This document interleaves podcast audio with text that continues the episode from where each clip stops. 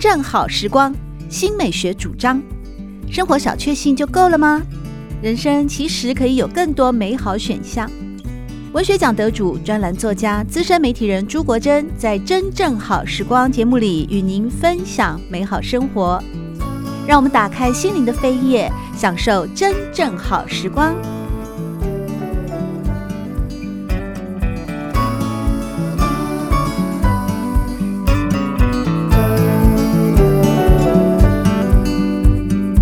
听众朋友们好，真正好时光每个星期六的早上八点钟到九点钟，在汉声广播电台全国联播网播出。节目播出之后呢，也会上传到汉声广播电台的官网。您可以在经典回放的单元里面搜寻“真正好时光”，随时做网络的随选音讯收听。而节目同时也在 Podcast 里面播出哦，也就是现在您所下载的、收听到的自媒体的频道。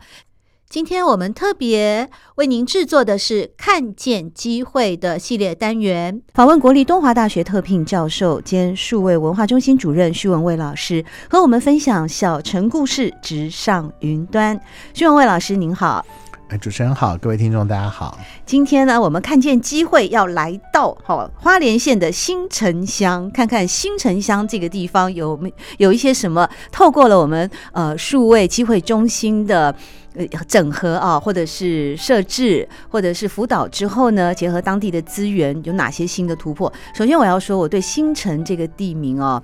不知道我特别有 feel 哎、以前我坐那个嗯北回铁路啊，经过这个火车站的时候，我就会一定特别看一下。我好喜欢“新城”这两个字哦，新的城市，对，感觉有一种 renew 重生的感觉，新生的感觉。可它事实上却是一个临海的、极静 的、偏僻的、边陲的、小镇冷清 的、孤寒的小镇。所以我，呃，徐老师，当您带领的这个团队到达了新城的时候，你们从哪个地方开始，在这个地方来进行了一些数位的那个机会的实行？对，因为新城原来在日据时代，呃，据说是这个有金矿的啊啊，然啊，后竟然有这么庸俗的连接哦吗？嗯害 我一直都赋予我非常单方面的想象。对，梦想者这个淘金的圣地啊哈。哦，那或者为什么它叫新城？是因为是说，呃，曾经一度如果日本人继续殖民的话，花莲的这个县府要移移过去哪里？哦，所以变 New City 的对概对念。啊对对，它是新城镇哈，就是哦城市要往北移。嗯，那嗯但是当然也因为这个日日本的殖民的结束，后来当然这个就变成刚刚呃主持人讲的，就是一个孤寒凄冷的 呃偏僻的小城镇。但是新城有它很丰富的其他的观光资源，例如说七星潭，哦，对我啊，们知道临海啊，临对啊，海临对海它啊，它嗯是很非美常丽的太平洋。对，然后另外一个就是呃，著名的加山基地在那边对哈、所以听飞机起降 哈哈嗯也会变成这个地方的人一个很特别的娱乐。那我们在这里设立的 DOC，从设立开始到现在一直都在北浦国小。嗯，那北浦国小呃，历任的校长都很支持呃数位机会中心。那当然，因为他的支持，所以我们在这里做了非常多不同的实验跟开展。嗯那最早当然就是影像化的教学。那最早的这个黄木兰校长，他在这里设立 DOC 的时候，那因为呃他就很苦恼嘛，好希望能够有人来帮忙，可是要找到好的驻点人力很不容易。那当时他就找了一个附近的男孩哦，然后他是清大电机系毕业的，那这很有趣啊哈。是我学长，我学弟之类对的。对学弟哈。嗯，然后，那清大电机系毕业不是应该通通都是到那个台积电，台积电联到到竹科去爆肝嘛，去当工程师，然后比赛谁尿尿有血，啊 然后才代表他很认真嘛。哈是，那就这个年轻人比较不一样哈，他土生土长，然后到清大读完书以后，他觉得他想走一条跟别人不一样的路，那他回到乡村里头，他就开家教班，嗯，就回到他，他是新城人，他是新城人，对对对。哦那家教班其实生意也不错啊，因为其实在新城一带注重教育的家长还蛮多的，对，所以他每天就等孩子放学以后，嗯然后他就教七八个小孩，呃，教数学啊，教就是小明老师，师吗？小明老师陈恒明嘛，哈、嗯我们都叫他小明老师。那那这样的话，他白天都很悠闲， 所以他说他可以来当志工，哦，真的、啊哦，或者当代课老师，他就到小学里头来帮忙。哦，那他能力很强，就是教电脑啊，嗯，或者甚至他偶尔去带带体育课啊，都没什么问题。哎，文武文武 双全啊文武的双全的一是个很很开朗的一个男孩儿，那就来这边。那结果在他呃带领的这个 DOC 底下，然后就很活泼，很多的方案就开始在做推动。嗯，那有一年就是公视在推小导演大梦想，那我们也开放所有 DOC 来做提案，啊，就他的提案通过了哈。哦，那也因为这个学校有个特别的地方，就是庄国兴老师，啊、是呃台湾这个原住民舞蹈里面非常著名的一位呃基层的教育家哈。对，那他带的舞团呢，就是每年在小学组的这个原住民族舞蹈比赛，好像呃只有一年因为那个道具忘记搬下去被扣分以外，都是第一名。哇，啊，那那所以呢，就是小明老师就就就他们全校就用这个题目做一个题题目，就是到底原住民舞蹈的团体孩子们是怎么学习跟成长的，对，做一个很好的纪录片。那那最早叫小明老师说，那因为你个子很高嘛，他一米八，嗯那就说呃你很适合来当录音师哈、就帮我们举那个麦克风对 这样对子。对，他 结的果高度最高呢，他就刚开始傻傻的答应来举麦克风，到最后整个企划书都是 他写，影片也是他剪哈，最后根本就是他就是导演这样 子。可是这也不是坏事，是他也因为这样子学会了整套的纪录片拍摄的过程，哇呃，就在那个王琼文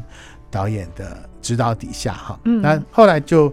那他也热热心的帮这个 DOC 做各种文化记录跟简介，所以我还我其实还蛮嫉妒他的。嗯，因为呃，庄老师的舞团经常受国外的邀请，他就跟着出国，他就跟着出国。 我说你出国干什么？他当说翻译我吗去翻当翻译，而且去做记录啊，就哇，侧拍影片。咦，所以时不时我的办公室就会突然有那种小礼物，就是可能是一个比萨斜塔的钥匙圈啊，或者是一个巴黎铁塔的钥匙圈。哦，都我是就小明老师出国带对回对来，对，令人愤 恨啊，然后就真是的。就怎么有可以那么轻松做自己有兴趣、快乐的事情，对然后又出国旅游有的啊？一技之长真好，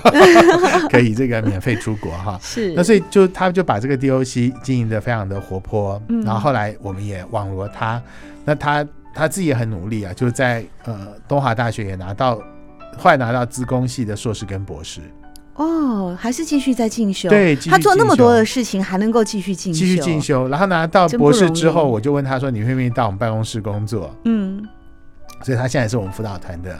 成员啊，也是我哦们的专案经理这样子。是，那这个大概就是很有趣，就是说一个人其实他呃拿到这个电机职工的硕博士，他不见得要去爆肝哈， 对。他也一样可以，因为他哎理解可是在。薪水有差吧？最后是一个理念让你决定了呃人生的道路、对，当然。是第一个是理念，第二个就是说哦对，其实他的我我 想他他的薪水不低啊，他经营家教班，嗯，然后白天白天在呃计划里头工作，嗯，然后代代课，然后我觉得其实他的整个生活非常的充实，对然，后他的他的薪水其实并并不低，哈就是一个平衡的状态，对对平衡的状态，态，而且就变成说。又快乐，很多人也愿意找他帮忙，他也愿意接一些案子哦，帮忙做一些影片的后置跟剪接，对他也有不断的会有收入。所以我觉得人的生活不见得是走大爆家肝唯对一爆肝的唯一大的多数人所期许的那对一对条对对对功成名就的爆肝之路，对数着股票和钞票的那条对道然路，后却 失失去健康，对啊，还失去很多的时间，失去是自是由，嗯是，对。然后他还他就是非常受欢迎的一个有趣在在 DOC 非常受到欢迎的讲师，也是大家的好朋友。是，这个是呃小明老师的故事啊。但是呢，其实我知道这个数位机会中心啊，同时也是我们徐文蔚老师的带领之下呢，在新城这边，除了像这个很特殊的这个小明老师的故事，他前前后后也有十几年了吧？。对对对，啊也是可以把它单独拉一一本书出来哦，写一个励志人物的。但其实，在偏乡里面，还是有很多呃那个点子特别多的，对，规划能力也很强的，而且又很乐于乐于呢，在做一些志愿性的辅导，或者是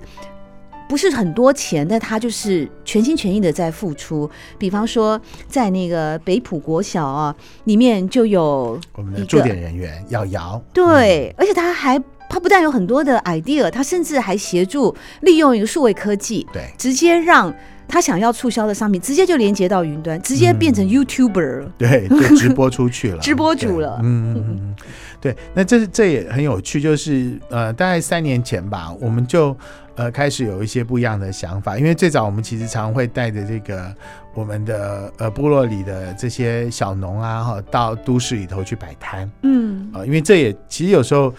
呃能够让大家认同，也是能一重点就是你让他能够赚得到钱嘛，啊。对，但比较辛苦，你对们对要对长途跋涉，长松途花跋公涉，路对对对，到那个人潮比较多的地方去摆摆摊摊，对那这摆是一个摊好传统的一很种传行统销的路做线法，。然后有时候赚个一两万，那有时候如果刚好遇到下雨天，嗯或是当那时候也许刚好有个流感或什么的，嗯，游客一变少，对根本就就赚不到，就赔。本了嘛。对你对讲一两万也只 是营营业额吧，营业额他还要而已扣掉很多成本呢、没错，没错。嗯那当然我们也会从计划里头补贴他们的车马费嘛，嗯哈所以也还蛮受欢迎的。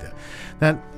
于可是前一阵子开始，就是你发现直播很红，因对，为之前是拍卖很红，可是这网络都是一阵子一一阵子的哈。是那当拍卖不红的时候，直播开始很红的时候，我们就想说，我们可不可以训练我们的小农开始自己直播？那当然，同时瑶瑶她也很积极，就学直播。那她她也在地方集结了非常多的商家，因为经济部同时有另外一个计划叫群聚计划哈，嗯它指的就是说能够找到八家中小企业，然后合在一起，共同的学习成长，然后也可以彼此的相互的支援。例如学说习成长是什么成长啊？比如说是一营起营业学怎么数拍字卖成长啊还，是或者说呃学习怎么包装啊，哦学习网络行销啊，好学习怎么品牌经营啊，嗯学其实偏乡的小农最不会的是定价，哦是吗？对他们比对较怎么依赖那个什么农产品什么中心，对对直而接且跟他收购，而且常常有有时候他们定价的时候忘记中间还需要有行销或有还有其他的成本嘛哦成本的考量，真的对好，怎么那都么天定得真哦？定定的太太实在，好可爱哦哎结果有时候他觉多得我这样子就可以这样子哦，就对去定价了对。那有时候你多转个一两手，说那我帮你代销，他说不行，你不能帮我代销，为什么？因为我的价格没有代销的利润空间，呃，就哦嗯就是会会是这样子哈、所以这有时候这个都需要观念跟学习。对，那所以就是当呃八个中小企业在一起的时候，他们就找了八个九四一七哈，就是一起，然后里面有这个做食品的，有做民宿的，有做咖啡的哈，然后这些不同的厂家可以集合在一起。嗯，那大家开始不停的、慢慢的成长，然后互互相思考怎么样彼此的帮忙，在社群网站、在 FB 上面相互连接，很多促销的方案可以对一起做的时候，例如说，呃，互相搭配有折扣，这时候其实消费者的意愿就会提高。，对，单真一的商品有时候就比较。没有到这个量哈，没有那种吸引力。那这个大概就是他的做法，于是他就呃开始就是想说，那我们试看看可不可以来直播好了。就每个礼拜就安排两个商家来一起，然后把特价的商品摆出来，然后他就说这个夏天嘛哈，仲夏沙发上的漫谈哈，嗯然后就是侃侃而谈，然后来去呃谈这些商品有什么好处啊，然后有优惠。那这个当然也是很有趣，他们有一个群聚是这八个的嗯呃商家，那其实我们有一个更大的群聚啊，不要忘了，我们宜兰到花莲。有十九个社区啊，对不对？ 所以社区就变成他们团购很重要的一个基础啊。大家也会来看有什么后康的，这个礼拜可以打折的。好，所以他们说，在这样子的呃几档下来，就卖了十几万。那平均一档下来，比他们出去跑嗯这个摆摊赚的都还要来得多，而且不需要那么辛苦的刮风下雨啊，然对后还要跑到很远的地方哈。所以这个当然就建立了这些商家的信心，他们以后就可以自己在网络上面和定期的来做一些直播，来推销自己的东西。这就是瑶瑶，呃，就是我们的驻点人员，你各位就可以发现，越年轻的伙伴加入，我们得到的一些创新的点子或者是应用就会更多。是透过数位机会中心呢，在花莲的偏乡啊、入驻之后呢，协助当地的许多的年轻人的心血的加入，有更多的 good idea 的、啊互动，呃，尤其是在新城这个地方。利用数位科技来帮助这些小农，帮助商家们的聚落商家哦，那么多的社区结合起来一块直播，所卖的不仅仅是商品，其实更有着深厚的浓浓的关怀偏乡商家的心意。想听更多精彩的故事，请看由国立东华大学特聘教授兼数位文化中心主任徐文蔚所著作的《看见机会：我在偏乡十五年》。喜欢朱国珍制作主持的《真正好时光》，欢迎您订阅、分享或留言，随时保持互动，一起共享美好生活。